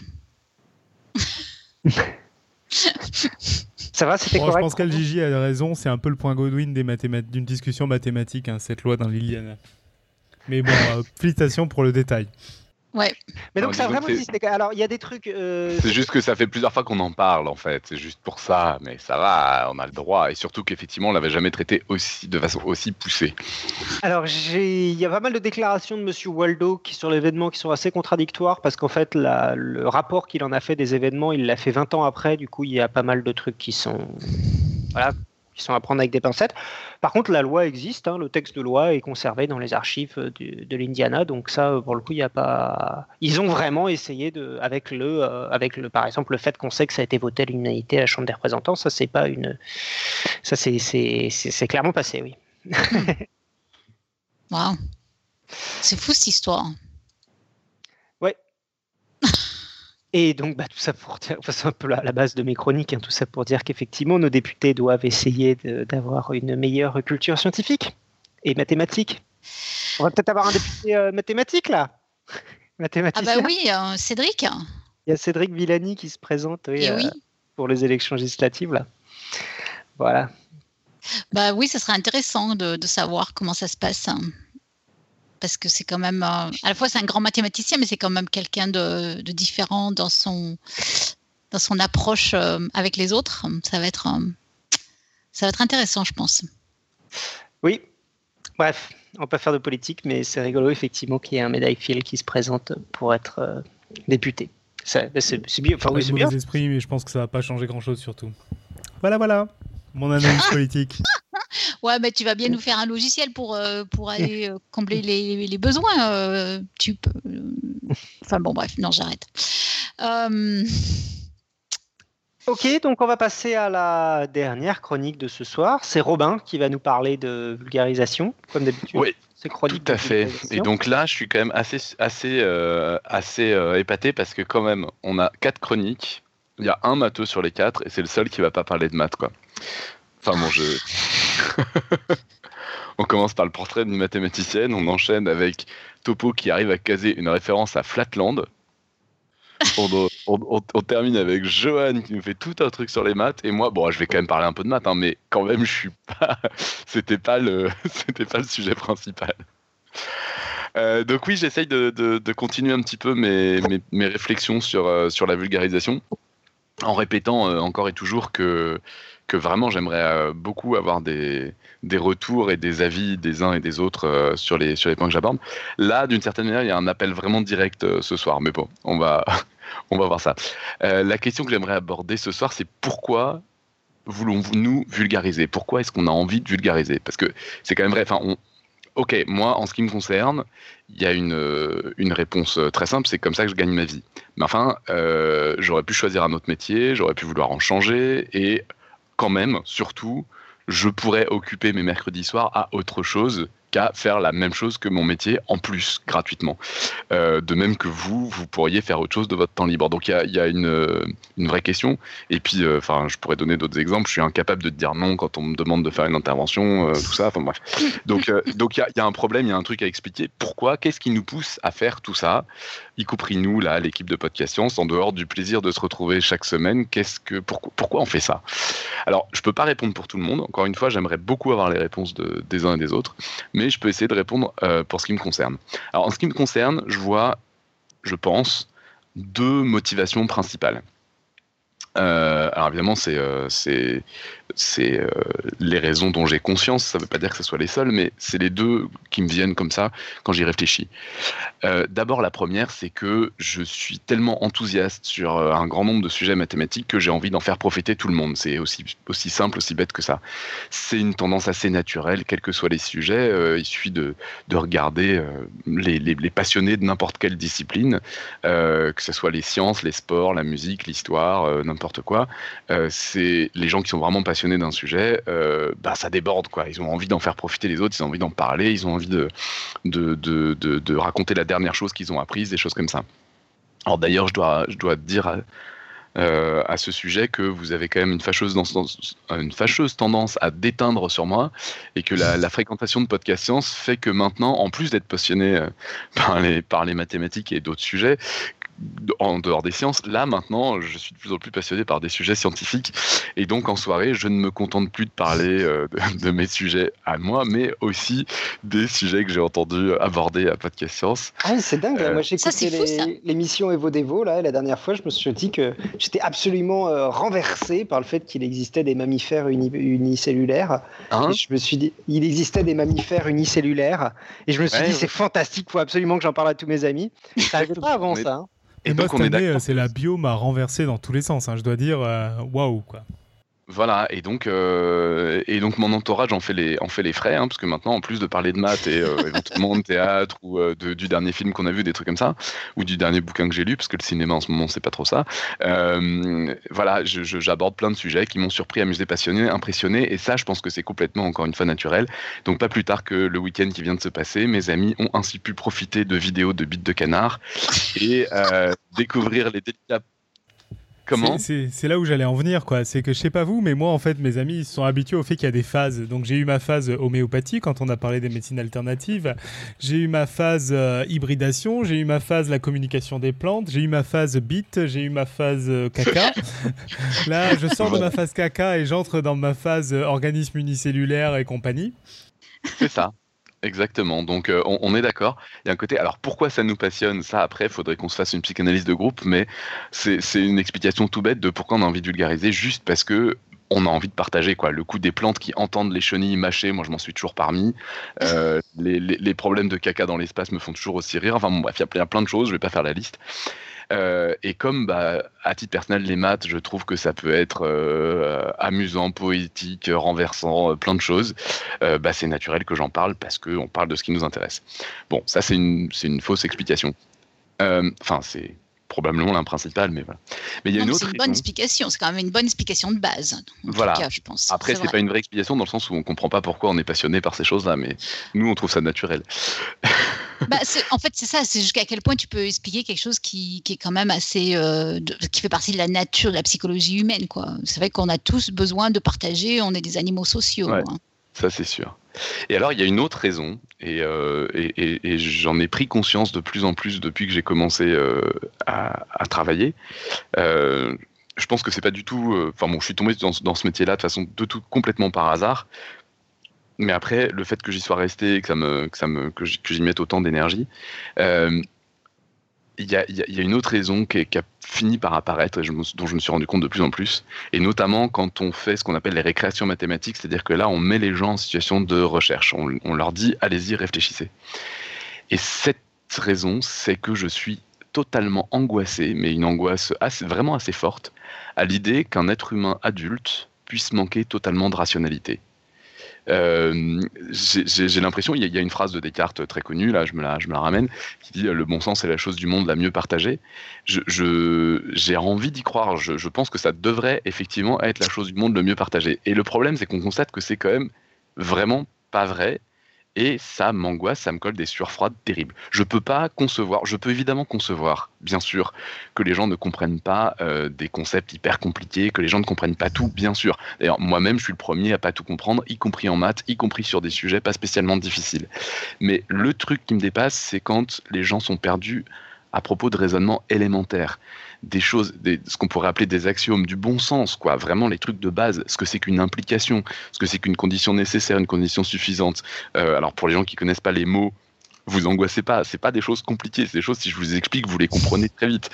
Euh, Et enfin, j'espère. Mais c'est fou ce que tu dis, c'est quand même incroyable parce que là, tu parles de mathématiques, de logique mathématique. C'est de la logique. C'est de la logique. C'est vraiment, c'est vraiment la partie logique en fait. Parce que dans, le comportement animal et en particulier humain, il y a, mais alors le rationnel, il n'existe pratiquement pas quoi. Non, mais attention, là, je parle vraiment juste de la rationalité, de, comment un être humain raisonne, de comment on raisonne, de comment on peut tirer une conclusion d'une certaine chose. Je prends l'exemple que je peux prendre toujours, que, je prends très souvent quand je veux parler de conditions nécessaires et conditions suffisantes, histoire de, peut-être être un peu plus clair sur euh, ce qui peut m'angoisser. Euh, je donne comme exemple souvent la condition nécessaire, c'est donc si c'est pas vérifié, c'est sûr que ça marchera pas. Et la condition suffisante, si c'est vérifié, c'est sûr que ça marche. L'exemple qu'on peut donner pour que ça devienne clair, j'espère, c'est de dire c'est les nuages et la pluie. Les nuages sont une condition nécessaire à la pluie, mais ce n'est pas une condition suffisante. Ça veut dire que s'il n'y a pas de nuages, c'est sûr qu'il pleut pas. Mais s'il y a des nuages, on ne sait pas s'il pleut. Il peut pleuvoir, il peut ne pas pleuvoir. Et donc, une fois qu'on a ça, on sait qu'il y a des raisonnements qu'on peut tenir. Par exemple, s'il pleut, je sais qu'il y a des nuages. Mais s'il ne pleut pas, je ne sais pas dire s'il y a des nuages. S'il y a des nuages, je ne sais pas dire s'il pleut. S'il n'y a pas de nuages, je sais dire qu'il ne pleut pas. Ce genre de raisonnement-là, quand quelqu'un en face de moi a des yeux complètement vides et ne comprend pas ça, ça m'angoisse terriblement. Mais mhm. vraiment. J'ai l'impression que on ne partage pas une des choses qui est l'essentiel de l'humanité.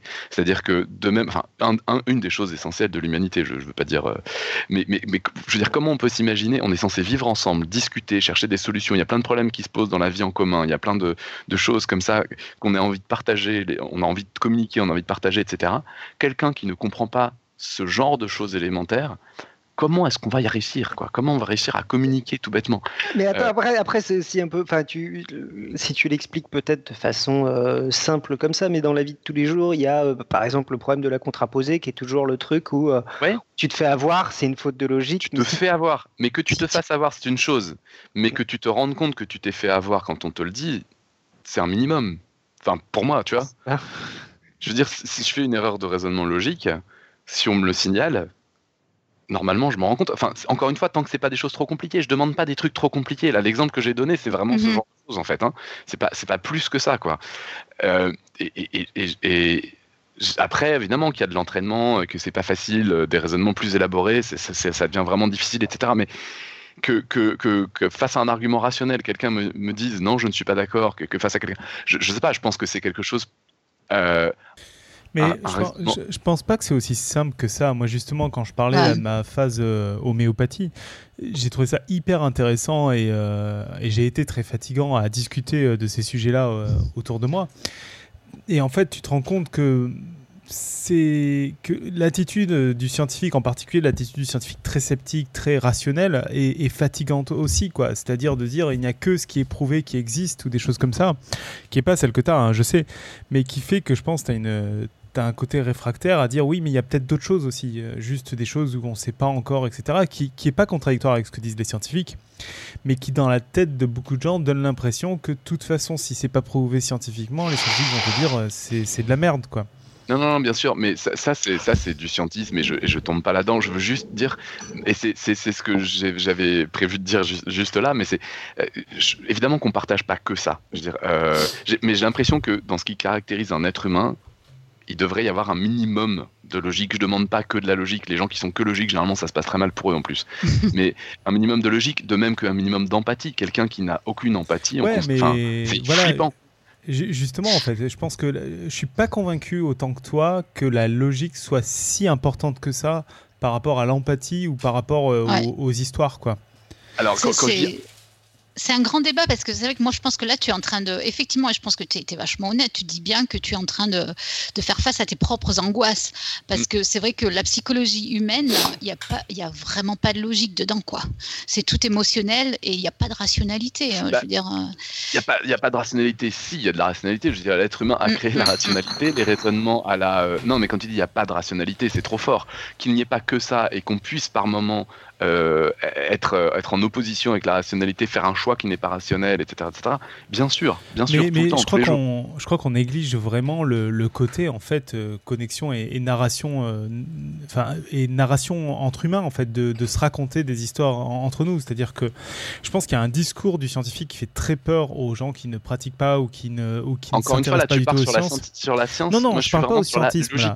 Mais justement, Sur la j'ai- méthode et- et scientifique. sur la logique aussi, c'est sur la méthode. C'est-à-dire qu'en gros, je pense qu'il y a des gens qui ne sont pas réceptifs à ce que tu leur dises. Regarde, c'est un raisonnement, donc ça doit marcher. Et même si je, te le pré- je vais te le présenter d'une manière sympa, mais voilà, mais qui, qui vont euh, euh, fonctionner par des bonnes histoires qu'on leur raconte. Et c'est cette discussion, moi, qui me marque toujours, je la cite toujours en permanence, tu sais, avec, euh, avec Gisin ou des choses comme ça sur la mécanique quantique, de, de dire, en fait, faut qu'on arrive à se raconter entre nous les bonnes histoires. Et je pense que c'est pas la logique, le- la clé là-dedans, c'est l'histoire que tu racontes. Et moi, il y a un peu de ça même au palais, où je l'ai ressenti dans les récréations mathématiques, où euh, c'est rarement la logique et l'argument. Regarde, on a il y a un casse-tête au Palais de la Découverte. Bon, Robin va savoir de quoi je parle, mais je, je le précise euh, pour, pour les autres, qui est euh, les trous du cube. Moi, j'adorais faire ce casse-tête quand j'étais au Palais de la Découverte, parce que c'est un, c'est un cube qui est troué sur toutes les faces, enfin troué au On en a sens- parlé dans l'épisode voilà. 89 de On Podcast en a parlé à plein de moments, donc qui est percé sur toutes les faces et ça se rejoint au centre. Et la question, c'est combien ce truc a de trous? Et ce qui est intéressant là-dessus, c'est qu'il y a bien sûr une définition mathématique du trou. Mais en fait, quand tu fais ce truc-là et quand tu l'expliques à la fin, tu essaies de faire toucher du doigt cette définition et la notion de faire une définition. Mais au final, pour convaincre tout le monde et se mettre d'accord tout le monde, c'est pas tant la logique qui prime, c'est en fait toute l'histoire que tu racontes autour. Et justement parce que tu es en train de dire, ouais, bon, on a envie d'appeler un truc trou, euh, il y aurait plein de définitions possibles, il y en a des moins intéressantes que d'autres, qu'est-ce que ça veut dire moins intéressant Il y en a des... Et on arrive à se mettre d'accord sur tous une même histoire, de dire, ah ouais, en effet, on a tous envie d'être d'accord là-dessus, parce qu'on dit la même chose. Mais en fait, tu vois, là-dessus, c'est pas la logique qui prime. Bien sûr, derrière, tu as un raisonnement logique, mais en fait, c'est l'histoire que tu racontes. Je suis, je suis, alors, moi, je trouve que cet exemple, c'est c'est quelque chose de beaucoup, beaucoup plus élaboré que ce que je présente, que, ce, que je, ce, dont je parlais. C'est quelque chose de beaucoup, beaucoup plus élaboré. Et justement, je trouve que ce qui est intéressant dans cette histoire-là, c'est de montrer aux gens comment on fait pour en arriver à une dé- définition, pourquoi on a envie d'avoir une définition, pourquoi on choisit une définition plutôt qu'une autre, qu'est-ce qui peut poser problème, etc. etc. Et, le fait qu'on puisse avoir des définitions justement différentes et que bah, c'est juste on essaye d'éclaircir les choses, de, de- bien définir les concepts et les notions, et que des fois on se rend pas compte qu'on a plusieurs notions qui sont emmêlées, et le fait de définir proprement, de discuter, permet de séparer des choses qui en fait sont différentes. Mais, mais, mais là, moi j'en suis à des trucs, je veux dire, euh, je peux, je peux, l'autre exemple que je peux donner, si conditions nécessaires et suffisantes, vous parlez pas, euh, vous passez pas, vous pas paraissent pas assez parlantes, c'est les, les, les trucs allez euh, grec ancien, on va en revenir à l'Antiquité puisqu'on parle que de ça depuis le début, euh, les syllogismes quoi, les, euh, tous les humains sont mortels, Socrate est mortel, donc Soc- Socrate est humain, donc Socrate est mortel. Quelqu'un qui comprend pas ça, Bah, et encore une fois, non comment? C'est la même chose, c'est aussi un truc oui, de, oui, de oui, conditions c'est- nécessaires et suffisantes. un plus ou moins. Oui, oui, c'est une, c'est une autre manière de, démarrer- de, de raconter la même chose, mais disons que cet exemple-là est particulièrement simple, quoi. Mais je, je- quelqu'un qui ne, qui n'est, qui n'est pas capable de comprendre ça. Après, encore une fois, euh, c'est mes angoisses personnelles. En mais fait, ça- euh, vas-y, j'ai l'impression qu'il manque vraiment quelque chose. Et en- encore une Mais fois, c'est ouais, pas, on je- n'est je- pas au milieu d'un raisonnement très compliqué. On n'est pas euh, en train d'essayer de convaincre de quoi Ouais, que ce soit. mais- On, on est juste en train de dire. Euh, c'est pour ça que je parlais d'axiome. On est en train de dire, ok, euh, on, on- on fait des raisonnements, euh, on, argumente, etc. On a le droit c'est là où je vais- plein de choses pour argumenter. Et il y a plein de choses qui sont importantes autres que la logique. Et je suis bien d'accord. Par exemple, si tu veux lancer un projet, Mais- si tu veux- En fait, formulé autrement, je, suis d'accord avec toi, mais c'est là aussi où je vais parler d'histoire. C'est-à-dire, en gros, tu vas avoir des gens qui vont pas être réfractaires, qui vont pas du tout être réceptifs à ça, mais qui vont pas être réceptifs à ce que tu viens de dire, à l'exemple de Socrate, mais qui, euh, si un jour il pleut et qu'ils sortent sans anorak, ben ils, vont être mouillés, et le lendemain, quand il pleut, ils vont mettre un truc pour se protéger pour pas être mouillés. Et ils vont l'avoir la logique dont tu parles, tu vois. C'est c'est juste que ils vont pas l'avoir en termes abstraits, en termes euh, si, alors, euh, etc. Quoi. On a Robin qui est perturbé. Euh, euh, oui, oui, oui, d'accord, mais ouais, d'accord. Alors c'est peut-être le fait de ne pas réussir à le verbaliser, effectivement, et c'est peut-être, euh, c'est peut-être, euh, mais, mine de rien, ça me, effectivement, il y a une chose différente qui est de, le faire. Bah, d'ailleurs, c'était quelque chose qui nous a été raconté pendant la nuit au palais là par. par Valentine, euh, science de comptoir là, sur les sur le, paradoxe de Monty Hall où en gros, en, en c'est compliqué, mais si on fait jouer des, si des pigeons jouent à ce jeu suffisamment de fois, ils finissent par faire ce qu'il faut quoi. je, crois, que c'est exactement ça en fait. C'est c'est je pense que tu as des gens qui sont hermétiques à la notion de preuve en fait. Ouais, mais ça, ça m'angoisse. Ben, ça m'angoisse. Eh ben, et ça enlève ben, pas eh ben, qu'ils ont de la logique, qu'ils ont du raisonnement, qui en fait est un truc de, survie humaine, mais qui sont hermétiques à la notion de preuve abstraite, en fait. Et je pense que euh, Montiol est un parfait exemple parce que c'est juste de dire ouais non mais tes explications je ne comprends pas. Par contre laisse-moi. Je, veux dire comme dirait Wikipédia, euh, il y a peut-être certains hommes qui comme les hommes de ce temps ne faisaient pas encore la distinction entre connaissances utiles et connaissances exactes. mais en fait, c'est marrant ta phrase parce qu'il y a un peu de ça. Est-ce que c'est utile d'avoir la connaissance exacte d'ailleurs? Non, mais, non, non, mais c'est pour ça que j'ai fait rigoler pour les matheux, parce qu'en gros, c'est la connaissance, savoir qu'un truc est exact et pas approché, et la plupart du temps inutile. Savoir que pi est transcendant est complètement inutile, parce qu'on peut trouver des, on, peut trouver des approximations euh, euh, non transcendantes de pi qui sont parfaitement, euh, qui sont qui ont suffisamment de décimales pour faire tout ce que tu veux dans la vie, quoi. Mais on, peut faire une émission entière, il n'y a pas de problème, voire trois, sur ce que ça veut dire utile. Hein. Moi, je dis qu'on devrait faire une émission sur l'angoisse de Robin. Non, non, mais c'est juste, voilà, je vous en parle. Je pense que c'est une de mes motivations. Euh, c'est de, de montrer aux gens que. Alors, une des choses qu'on vit quand on fait les récréations mathématiques, et ça, Nico, tu l'as vécu, c'est que il y a quand même beaucoup de gens qui ont une révélation sur place qui est qu'ils ont un cerveau et ils sont capables de s'en servir. Et ça, quand même, ça fait vachement de bien.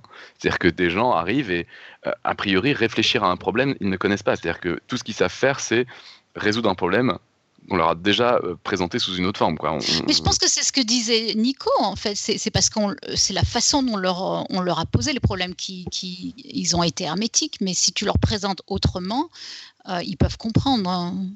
Oui, oui, mais surtout ils peuvent trouver. Non, mais surtout ils peuvent trouver des idées seuls. C'est ça la révélation. C'est ils, se placent devant un problème qu'ils n'ont jamais rencontré et tout seuls, leur cerveau trouve une idée intéressante pour essayer de le résoudre ou pour au moins avancer un peu. Et mhm. ça, je te dire qu'il y a quand même énormément de gens qui ont cette révélation-là. Et ça, c'est pour moi quelque chose qui est vraiment essentiel. Mais en fait, je pense que tu parles pas de logique, tu parles d'abstraction en fait. C'est vraiment très différent parce que la logique, c'est juste de dire si euh, tu, tu, dis à quelqu'un, euh, tiens, euh, essaie de mettre les doigts dans la prise électrique, il s'électrocute et puis la deuxième fois, tu vois qu'il n'a pas envie de le faire, ben voilà, il a la logique en fait. Non, je, non, c'est pas, non, non, je suis pas d'accord. Il a le raisonnement, si tu veux. je veux dire. Non, non, non, parce que en faisant ce genre de truc, tu arrives à faire des choses aberrantes aussi. Enfin, euh, bah ouais, c'est pas rationnel. Plein de rites, ouais, plein de rites, plein de trucs à la noix qui, qui, reposent sur ce genre de choses. Ouais, mais les rites, est-ce que c'est irrationnel les rites? C'est juste des trucs avec des hypothèses qui sont mauvaises. Bah, évidemment que c'est euh, irrationnel, c'est hyper irrationnel. Justement, c'est irrationnel. Bah, Moi, je sais pas si je classe ça dans irrationnel. Je classe ça dans des trucs qui partent d'axiomes qui sont, euh, qui, qui, qui, sont faux ou qui, qui sont pas applicables. Mais mais derrière, tu, tu, peux trouver une logique dedans. Enfin, c'est un peu comme quand tu prends des écrits absurdes en fait, euh, les bons écrits absurdes ont une logique interne, quoi. Mhm. Sinon, ça marche pas. Si c'est du chaos complet, ça ne marche pas. Les écrits absurdes, il faut que ce soit logique, en fait. Mais ça peut s'appliquer à tout. Tu prends les gens qu'on qualifie euh, de fous, en fait, ils ont une logique pas possible. Ils partent d'un d'un point de départ qui, qui pour nous n'est pas rationnel, mais après euh, leur raisonnement ils sont ils sont mais logiques jusqu'au voilà, bout. mais donc euh, tu donc t'es pas en train de t'attaquer à de la logique, tu es en train de t'attaquer peut-être à de l'abstraction et alors du coup le nouveau truc c'est de dire ah euh, mes, mes, postulats de départ, mes vérités sur lesquelles je, je me construis sont fausses et qui là fait appel à l'histoire, à la, aux croyances, etc., qui est encore euh, différent. Et qui, moi, ou à la limite, où je te rejoindrai peut-être un peu, c'est que je suis toujours épaté de voir des, des scientifiques euh, fondamentalement religieux, c'est-à-dire qui croient profondément à la Bible, quoi. Mm. Ou euh, parce que j'ai l'impression qu'il y a une incohérence de là pour le coup parce que tu as deux fonctionnements cérébraux qui, qui, sont euh, qui paraissent contradictoires quoi. je suis bien d'accord. ça, euh, ça j'ai des exemples, j'en ai reparlé récemment avec des amis justement qui, qui, ont leur famille qui sont dans cette situation là, genre grand mathématicien et par ailleurs membre de, de, de l'équivalent d'une secte quoi. Et ça, c'est hein. très très perturbant, ça. C'est vachement dur à réconcilier, ouais. C'est vachement. dur. Non, mais alors de toute façon, je sais très bien. Alors c'est aussi quelque chose que, que, que, je voulais dire. Ce qui est, ce qui est quand même assez amusant, c'est quand on regarde les, les, les champions de la logique, d'une certaine manière. Il y a même un bouquin qui avait presque ça comme, comme thèse, qui était euh, Logicomics. C'est euh, les, les, logiciens euh, purs qui en font vraiment leur quotidien. Euh, ben pour beaucoup, ils sont complètement fracassés euh, dans la vie. Ils ont une logique complètement barrée, quoi. Donc. Ah ouais?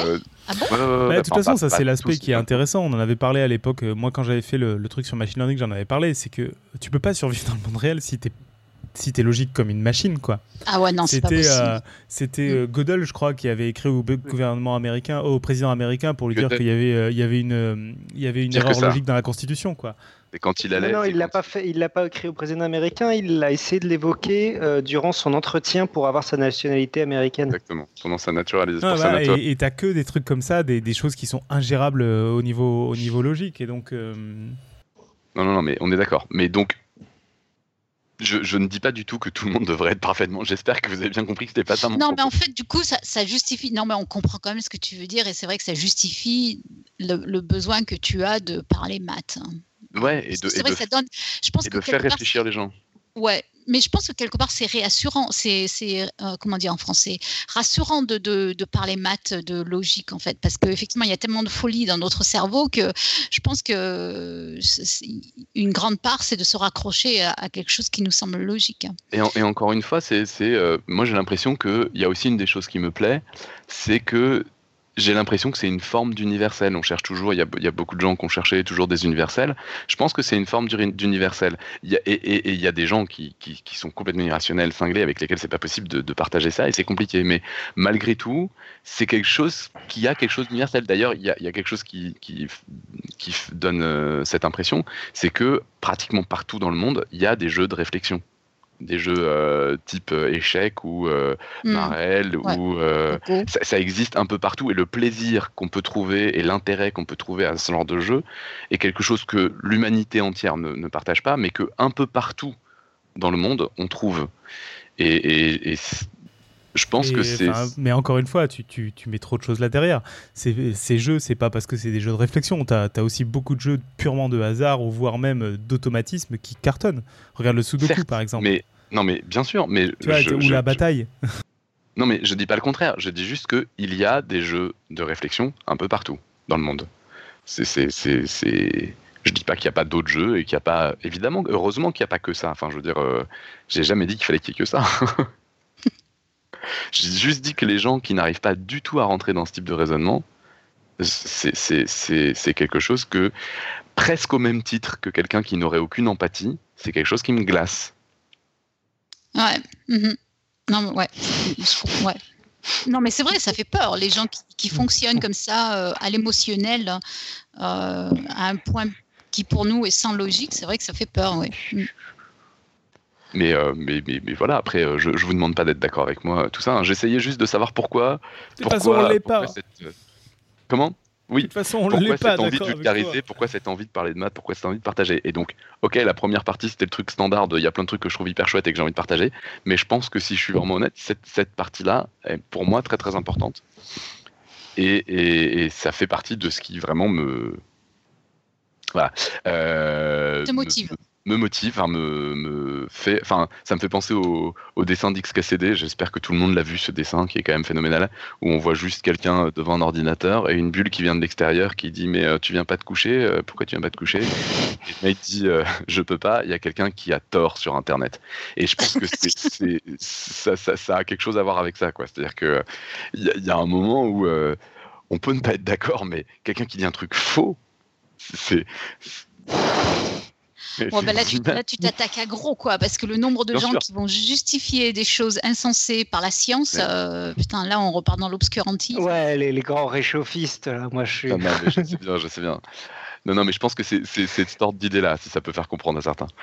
Bon, bref. Et sinon, alors, évidemment, hein, quand j'aborde des sujets comme le hasard, ce que je fais actuellement euh, très souvent au Palais de la Découverte, euh, ou, d'autres choses, j'ai en plus l'impression, évidemment, de faire quelque chose de. Je fais œuvre utile pour la société, les citoyens, l'esprit critique, tout ça. Il y a des choses qu'il faut savoir sur les statistiques, sur les sondages, sur les jeux de hasard, euh, qui sont pour former le citoyen, tout ça, comme on dit, quoi. Il y a des discours pour dire ce genre de choses.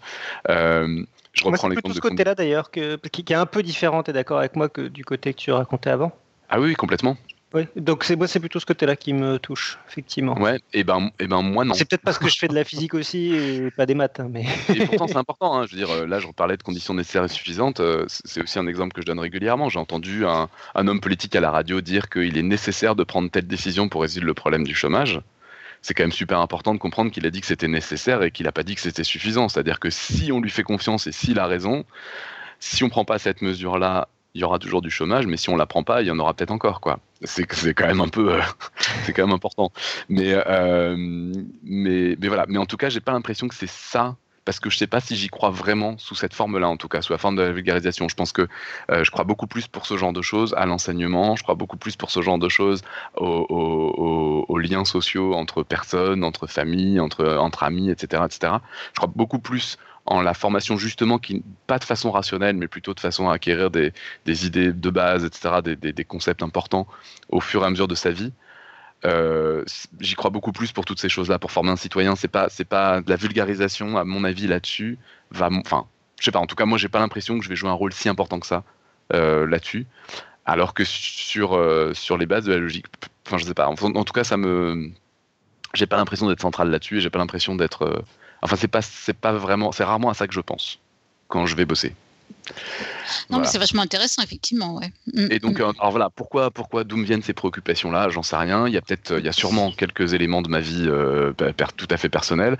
Il y a évidemment des rencontres avec certaines personnes du public ou euh, des personnes autour de moi où je peux avoir des, des, amis ou des amis d'amis où, où, tout d'un coup j'ai l'impression de me retrouver face à un mur et où aucun argument ne peut rationnel simple, bête, ne peut. Alors tu en parlais à propos de l'homéopathie et des choses comme ça, hein, mais moi je, Enfin, généralement, quand ça m'angoisse, c'est pas du tout de cet ordre-là. Quelqu'un qui est fan d'homéopathie, j'arrive tout à fait à avoir une discussion détendue avec et à repartir et à bien dormir. Mais il y a, d'autres choses qui me, qui me vraiment, euh, qui me font mal dormir. Enfin non, pas exagérer, je dors bien, mais euh, qui, qui, vraiment me, me font flipper. Ouais. Euh, voilà. Et, pourtant, je sais très bien que des personnes, voilà, encore une fois, hein, qui usent énormément de logique, peuvent en devenir folles, peuvent être complètement à la ramasse sur d'autres choses qui peuvent paraître une autre forme de logique, de la logique humaine, de la logique euh, sociétale, de, liens sociaux, etc. etc. Et, euh, et, ça, on a plein d'exemples. Gödel est évidemment, euh, évidemment un exemple très très parlant de ça. Voilà, donc bah, moi après je veux bien avoir vos, vos, avis, vos idées. donc là j'ai déjà eu un petit peu vos avis, vos idées, mais vos, si, si, vous avez déjà réfléchi à ça et si vous avez déjà des idées de, de pourquoi vous avez envie de vulgariser, pourquoi c'est quelque chose d'aussi important que ça pour vous, je pense que ça peut être des choses assez intéressantes. Bon, moi j'y réfléchirai en tout cas. on a déjà eu un début de réponse de Johan, on a déjà eu. Euh, voilà. Donc voilà ce que je voulais raconter aujourd'hui. C'est vrai que c'est, on pourrait en parler pendant des heures, hein, parce que là, c'est mais c'est vrai parce que moi, si, si je me lâchais, là, on aurait des discussions à, l'infini presque. Hein. Donc, euh, ouais. Et eh ben une chronique pour le prochain roue Exactement. Ouais, Exactement. Ça. Non, on mais ta euh, chronique. Je suis pas d'accord avec toi sur le truc de, de la logique, quoi. ah non, mais c'est pas une histoire. Que... Enfin, je te demande pas être d'accord ou pas d'accord. C'est le fait est que je constate que c'est un des trucs qui me qui me motive. Oui, et on peut pas contester que tu es angoissé quand tu rencontres des gens qui, qui ont qui voilà mais, ça par contre c'est pas contestable. Après le, la raison exacte euh, c'est contestable mais mais n'empêche que les gens qui ont des comportements qui te paraissent hyper irrationnels sur une certaine mesure euh, à un certain niveau ça t'angoisse. Mmh. enfin c'est pas un comportement c'est c'est le raisonnement c'est le discours Oui, mais, bon, euh, comme tu disais, de l'homéopathie. C'est pas ça que doit servir là, là, où on peut être pas d'accord, c'est on peut dire que c'est pas du tout ça la priorité quand on fait de la vulgarisation, etc., etc. Hein. je veux dire, il y a plein de. Non, mais c'est une motivation. Hein. C'est un des trucs qui te motive en tout cas. Voilà. Bon, et eh ben dans les prochaines chroniques, on, continuera. Hein. Bah pourquoi pas. Sinon, vous pouvez vous laisser euh, continuer à parler tout seul. Hein, pas de. Mais euh, pour l'instant, euh, il y, a eu peu de réactions à part à part Pierre qui à chaque fois me dit que s'il avait été là, il m'aurait il m'aurait pété la gueule. Il est jamais d'accord avec moi, je crois. Mais là, il n'y avait pas vraiment d'avis, c'était plutôt un, un, un ressenti qu'un avis. J'ai pas, j'ai pas. Non, mais c'est vrai que tu es parti, parti d'un grand principe selon lequel on est tous des. On, a besoin de communiquer, on a besoin de partager. Et ça, c'est vrai que c'est. Je pense qu'on est tous d'accord. On va pas se péter la gueule là-dessus quand même. Non, pas, pas être d'accord. Je veux dire, pour prendre son temps libre, pour faire ce qu'on fait, c'est que c'est qu'on aime ça quand même. Après, c'est vrai que moi, j'aurais tendance aussi à dire je ne suis pas trop d'accord sur le fait qu'il euh, y a des gens plus rationnels que d'autres. Euh, mais après, je comprends que ça t'angoisse. Ça, je comprends tout à fait. On va passer au retour d'auditeurs pour conclure en moins de deux heures si on peut. Ah, on a des auditeurs en fait. Ah bon? Euh, donc euh, oui, euh, Julie nous a très gentiment sélectionné deux retours d'auditeurs qui nous ont fait très plaisir. Donc n'hésitez pas si vous avez des retours à nous faire, même négatifs, hein, on est prêt à s'améliorer. si, vous, enfin, on, adore ça, des retours positifs ou négatifs sur notre travail, ça serait, c'est vraiment très bien accueilli. Et donc on a un retour de Michael Tournier sur l'épisode de Fame Lab euh, qui dit euh, trop top, crime luminol, yeux violets, cellules pluripotentes et transformers, génial. Et un petit message euh, sur l'épisode Radio Ciné sur le caca de Vincent Le Breton qui nous dit après le pain et le riz complet, le caca complet. Très bon épisode les amis. Euh, donc n'hésitez pas à nous faire des commentaires sur nos émissions. Euh, je crois que les questions des auditeurs sur cet épisode-ci ont été posées au fur et à mesure. Promis, on va essayer de noter vos questions pour, euh, dans, pour les poser à Pierre sur les yeux. Et il y répondra dans les notes de, l'émission. De, dans Pierre les est passé dans la chatroom en fait. Ah, Pierre y a répondu. Oui. du coup, tu veux lire ses réponses à l'antenne? Pas moi. Chapeau.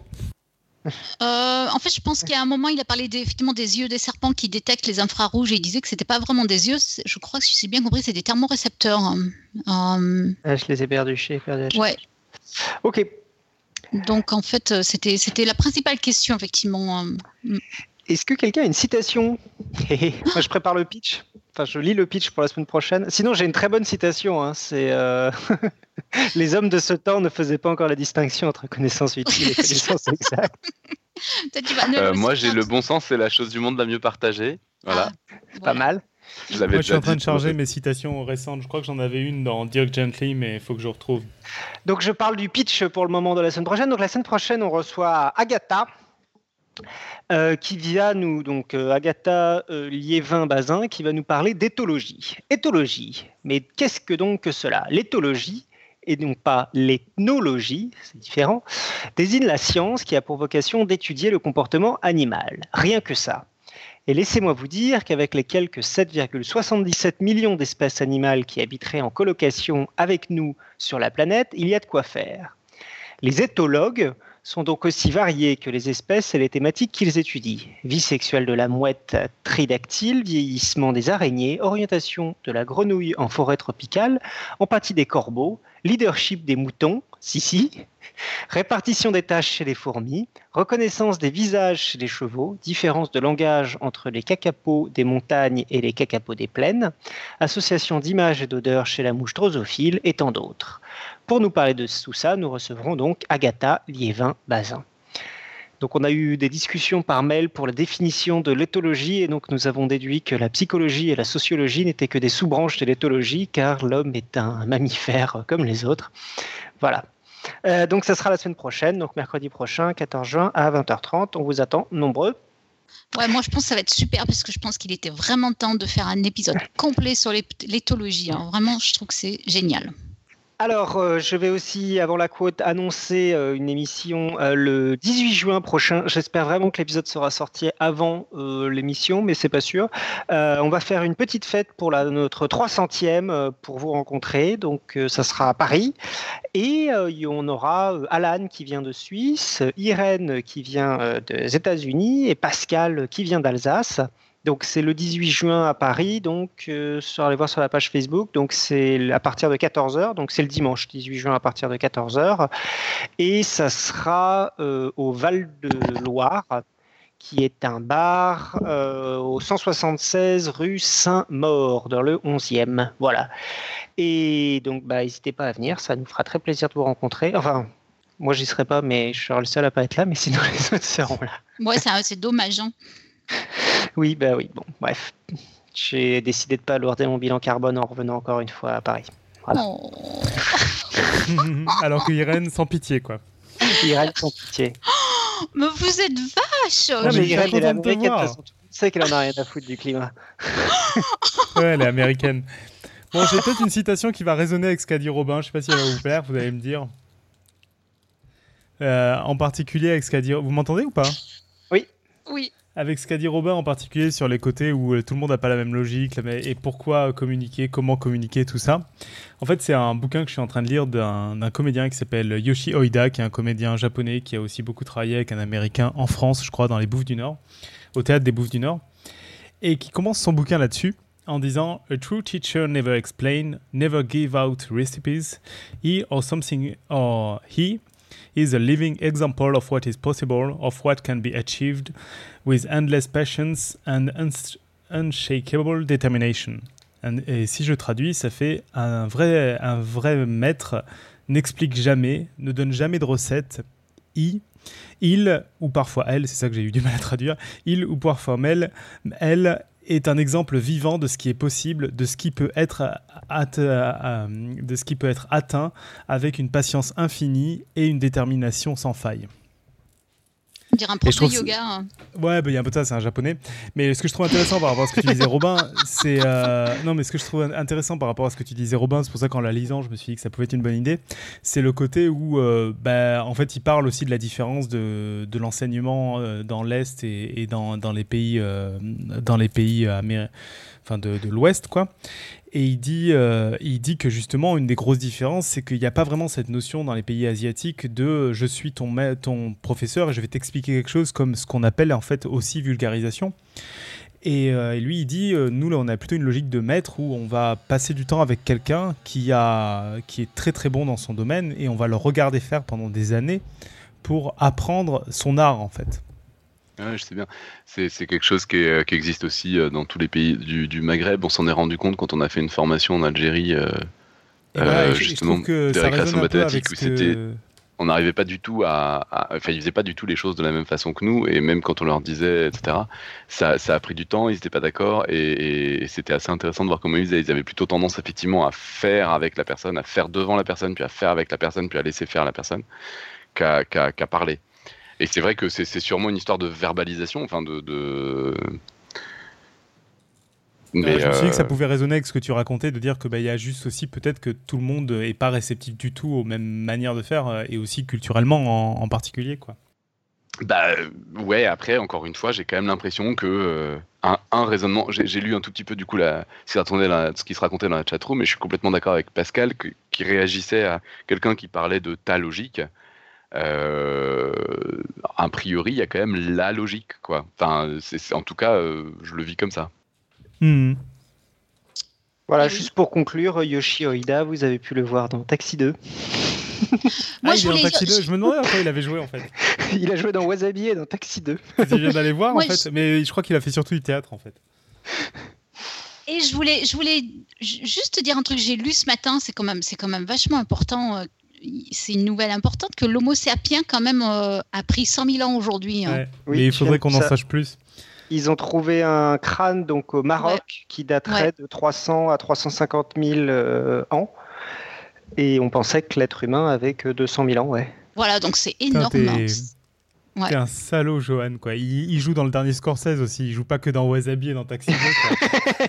Sérieusement. Bon, par contre, il a aussi joué dans Julie Lescaut et dans Madame Butterfly de Frédéric Mitterrand, j'avoue. Et une question fort pertinente de Brisicor qui demande si les serpents peuvent voir Wasabi. Mais. Euh, pardon, excusez-moi. Très bien. Euh, bon, bah, sur ce, il va falloir conclure à un moment. Bah, ça serait pas mal même, Je finis sur euh, donc le quiz du le quiz du mois. Bon, on le rappellera la prochaine fois de toute façon vu que maintenant Alan y répond une fois par an. Ah ouais. ça sert à rien de leur donner à tous les épisodes. Euh, le Patreon, on a enfin réussi à toucher tous vos sous. Euh, donc Et on, a, commencé à les dépenser. On a racheté du matos pour avoir plus de matos. On hésite à acheter plein de matos pour avoir du super son pour les gens qui sont loin. on veut s'acheter du matos pour faire du son 3D. Voilà, on va utiliser Zencaster euh, pour faire euh, des podcasts ah, super. quel emmerdeur.